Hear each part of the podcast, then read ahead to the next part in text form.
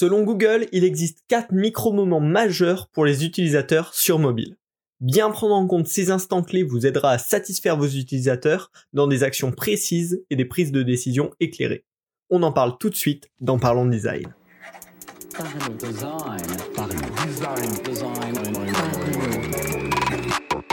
Parlons Design saison 4 est sponsorisé par The Theory, le site des product designers. Salut, c'est Romain Parchna, bienvenue dans Parlons Design. Aujourd'hui, on va parler de ces 4 micro-moments majeurs dans l'expérience des utilisateurs sur mobile. Et l'idée, c'est de bien connaître ces moments clés pour optimiser son travail. C'est-à-dire bien travailler là-dessus, bien les anticiper, parce que c'est ces moments-là qui vont vraiment être bah, juste clés dans l'expérience de l'utilisateur avec les produits que vous concevez. Donc, L'idée, c'est de, comprendre, de bien garder en tête leurs besoins clés, les connaître, les comprendre pour mieux les prendre en compte dans nos projets. Bien sûr, c'est pas une science absolue, ça ne s'applique pas à tous les projets. Certains de ces moments clés euh, n'apparaissent pas euh, dans certains produits. Vous allez très vite comprendre pourquoi. Mais on va faire ensemble, dans cet épisode un petit peu plus court que d'habitude, une overview de ces quatre moments clés euh, dans une expérience plutôt mobile. Donc là, on s'adresse plutôt, on parle plutôt d'un projet d'application mobile, hein, euh, en tout cas un service qui va être disponible sur un appareil que l'utilisateur a toujours à portée de main euh, et qui va utiliser pour des micro-tâches et euh, des fois des tâches un petit peu plus longues, mais on n'est pas du tout sur un produit métier ou sur un outil qu'on va utiliser sur une longue période d'affilée, on est vraiment sur voilà, des petites interactions régulières. Ces quatre moments-là, hein, comme je l'ai dit, ils sont pas présents dans tous les projets et en fait, il va falloir à chaque fois définir euh, un peu comme une partie du scope. Hein. Qu'est-ce qui concerne notre projet? Lesquels de ces moments clés font partie euh, des interactions que va avoir l'utilisateur avec le produit et lesquelles sont les plus importantes euh, par rapport au business, par rapport au plaisir de l'utilisateur, à sa satisfaction? Allez, on part tout de suite on arrête avec euh, les synthèses, avec euh, l'overview.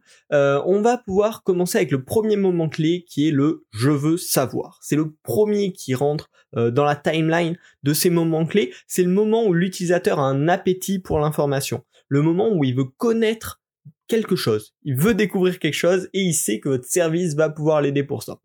Alors, même ce moment, il peut commencer un petit peu plus tôt, hein, avant qu'il sache que votre service puisse s'utiliser comme ça, comment on va attirer l'utilisateur jusqu'à notre produit, car le produit peut répondre à l'information qu'il recherche. Et pour vous l'illustrer, je vais vous parler d'Amazon. Tout au long de ce podcast, on va prendre Amazon comme exemple. Pour euh, Amazon, le moment je veux savoir de son utilisateur, c'est le moment où le client veut savoir si un produit existe, à quel prix il est et quel est le produit qui correspond le mieux à mes attentes je veux devenir podcaster, je veux acheter un micro, je vais pouvoir me rendre sur Amazon et comparer les différents micros qui existent, avoir de l'information par rapport à mon besoin. À ce moment-là, en tant que designer, nous, on va bien devoir comprendre quels sont les cas d'usage justement de nos utilisateurs à ce moment où ils veulent de l'information par rapport à notre produit, par rapport à notre service, quelle information va venir chercher l'utilisateur, comment on va pouvoir la lui amener de la manière la, mieux possible pour lui et du coup faire revenir l'utilisateur la prochaine fois qu'il a une requête de ce type. C'est ce qu'Amazon a très bien réussi à faire. Hein. Quand on cherche une information sur un produit, on sait que si on va sur Amazon, on va trouver une large gamme de produits, des notes euh, normalement assez bien foutues et on va pouvoir très facilement comparer des produits. Et donc en comprenant bien ces cas d'usage de nos utilisateurs, on va pouvoir façonner le produit pour répondre à ce moment clé du je veux savoir, j'ai besoin d'une information. Et donc derrière, on va donner un accès puissant et optimisé aux informations qui déclencheront les prochains moments clés dans le parcours de l'utilisateur. Le second moment clé, justement, c'est le moment je veux y aller. C'est le moment où l'utilisateur a un besoin de comprendre le chemin qui le mènera à l'objectif final. Il a besoin d'une overview de qu'est-ce qui va se passer. Euh, finalement, ok, il a son information sur son produit. Si on reprend euh, le, cas d'Amazon, on a l'information sur un produit, on voit les produits qu'on a. Je veux voir si, euh, si le produit me convient bien, combien ça va me coûter exactement, quel est le délai de livraison et toutes ces informations complémentaires qui vont me faire passer du point de je vois ce produit à je possède ce produit qui est un petit peu finalement la finalité quand on veut faire un achat dans le cas d'Amazon. Et donc là, ce qui est très important, c'est de proposer de la visibilité sur la suite du parcours à l'utilisateur. Ça permet de le rassurer, de pouvoir aussi potentiellement comparer avec d'autres services, mais surtout de se projeter, de s'imaginer dans le futur. Ah oui, je peux le payer tant, dans moins de 24 heures je le reçois chez moi et il se visualise déjà avec le produit. Et donc dans ce moment je veux y aller et ça s'adapte de plein de manières différentes. Hein. Si on est plutôt sur une application de navigation genre un Google Maps ou un Uber, bah, ça va être envisagé d'une manière différente. Ce je veux y aller, ça va être au sens littéral. Hein quel chemin je vais devoir faire pour arriver à ma destination, mais ça se décline également très bien sur des parcours e-commerce comme sur Amazon ou dans plein d'autres cas de parcours. C'est donner de la visibilité à l'utilisateur au moment où il en a besoin. On va l'aider à anticiper et à planifier pour qu'il soit rassuré au mieux pour passer au troisième moment clé, qui est le moment clé de je veux le faire. C'est le moment où l'utilisateur a envie de passer à l'action, d'effectuer une tâche. Maintenant, il a eu ses informations initiales, il a su le parcours qu'il allait devoir suivre pour arriver à sa situation finale, à l'accomplissement de son objectif.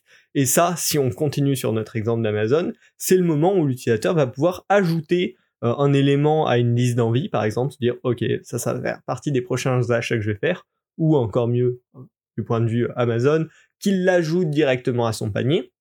Là, l'utilisateur a vraiment envie de passer à l'action et d'avancer vers son objectif final. Et d'ailleurs, ce qui est très intéressant, c'est que un service comme Amazon qui fait du e-commerce va essayer de joindre ce micro-moment avec le micro-moment le suivant, le prochain. Vous pouvez essayer de le deviner pendant qu'on parle un petit peu plus de ce micro-moment du je veux le faire.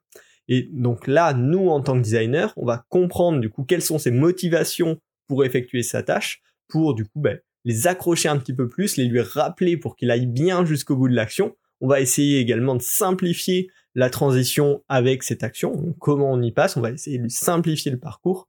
Euh, ça, c'est en général le travail un petit peu du X qu'on fait par défaut. Comment on simplifie le passage à l'action, euh, les différentes étapes pour que ce soit plus fluide pour l'utilisateur. On va à nouveau le rassurer et le guider vers cette prise de décision éclairée pour arriver jusqu'au quatrième micro-moment. Vous l'avez peut-être deviné, c'est le moment je veux acheter c'est le moment où l'utilisateur a toutes les informations qu'il faut, il sait ce qu'il va devoir faire, il a commencé à préparer, et là il met euh, techniquement sa carte bancaire, il fait sa prise de décision concrète et active pour passer à l'action et pour atteindre son objectif final. Dans le cas d'un e-commerce, c'est un achat, mais euh, dans le cas d'un jeu, ça peut être un achat in-app euh, pour évoluer, pour s'améliorer. dans le cas de Twitch, ça peut être l'abonnement, par exemple, à une chaîne pour soutenir un streamer. Voilà, ça peut vraiment s'appliquer à plein de cas, mais c'est le moment je veux acheter, l'exemple d'Amazon, ben, je veux le commander et le recevoir au plus vite chez moi. Et ce qui est intéressant, c'est que finalement, entre ce moment je veux le faire et ce moment je veux acheter, c'est pas tout à fait les mêmes moments. Il peut y avoir euh, des frictions entre les deux, entre le moment où j'ajoute au panier et le moment où je passe vraiment à ma décision finale, concrète, active. Et ce que fait Amazon très bien, voire peut-être trop bien, c'est de joindre au maximum ces deux moments, de limite supprimer le moment je veux le faire. C'est ce que fait Amazon en proposant un bouton euh, achat rapide, je crois directement, où ça ajoute pas au panier, ça fait non, c'est direct, on saisit notre carte bancaire si elle n'est pas déjà enregistrée et on reçoit le produit chez soi. Donc il peut y avoir un travail à faire ou non, hein. c'est aussi à voir par rapport bah, à la difficulté que vous voulez laisser à l'utilisateur en vrai, une bonne pratique côté Amazon en termes de respect de ses utilisateurs, c'est justement de lui laisser faire un pas derrière pour prendre le choix de est-ce que c'est un achat qui m'intéresse vraiment ou est-ce que c'est un achat impulsif. Euh, mais bien sûr, pour d'autres raisons euh, plutôt économiques, c'est pas ce qui est mis en place. Mais en tout cas, ça peut être soit justement un moment que vous allez détacher par volonté pour le bien de l'utilisateur, ou au contraire un moment que vous allez essayer de raccourcir entre ces deux moment je veux le faire et je veux acheter bah, pour que l'utilisateur passe plus vite vers la prise de décision concrète.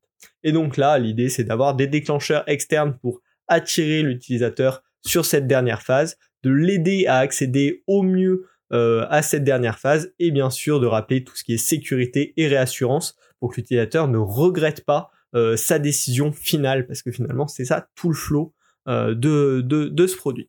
Donc voilà, c'est un épisode un petit peu différent d'habitude. On récapitule ces quatre micro-moments majeurs dans le parcours utilisateur. Je veux savoir, le moment où l'utilisateur a de l'appétit pour l'information. Je veux y aller, le besoin de comprendre le chemin qui mènera à l'objectif initial, le moment où on veut planifier, on veut se rassurer. le micro-moment je veux le faire, quand on a décidé de passer à l'action, de se lancer dans la tâche, et le micro-moment je veux acheter, la prise de décision concrète et active où on passe à l'action, où on atteint l'objectif final. ça, ça peut s'appliquer énormément dans, vraiment plein de cas d'usage, cas d'interaction auxquels vos utilisateurs feront face avec vos produits. Donc pensez à bien les anticiper et si ces moments-là sont bien travaillés, il y a de grandes chances pour que l'expérience finale dont souvienne l'utilisateur, en tout cas, euh, soit plutôt bonne, hein, que, l'impression soit bonne. Donc n'hésitez pas à prendre ça en compte dans vos prochains projets. Euh, c'est quelque chose à garder en tête. C'est pas quelque chose sur lequel on va appuyer toutes nos décisions de design, bien évidemment, mais c'est quelque chose à garder en tête quand on crée euh, une application mobile, notamment un service mobile. Toutes ces étapes, qui peuvent être énormément découpés hein, en fonction de comment euh, se déroule le parcours de l'utilisateur. Euh, en tout cas, j'espère que ce podcast vous aura donné de nouvelles idées, que tous ces micro-moments euh, seront un petit peu mieux pris en compte dans vos prochains projets.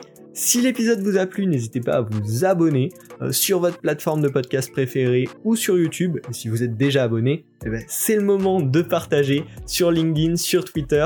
N'hésitez pas à vous me taguer aussi, moi ça me fait super plaisir de pouvoir aussi un petit peu discuter avec vous et puis de faire grandir le podcast en le partageant tout autour. Donc n'hésitez pas. On se retrouve la semaine prochaine pour un nouvel épisode du podcast Parlons Design. Salut.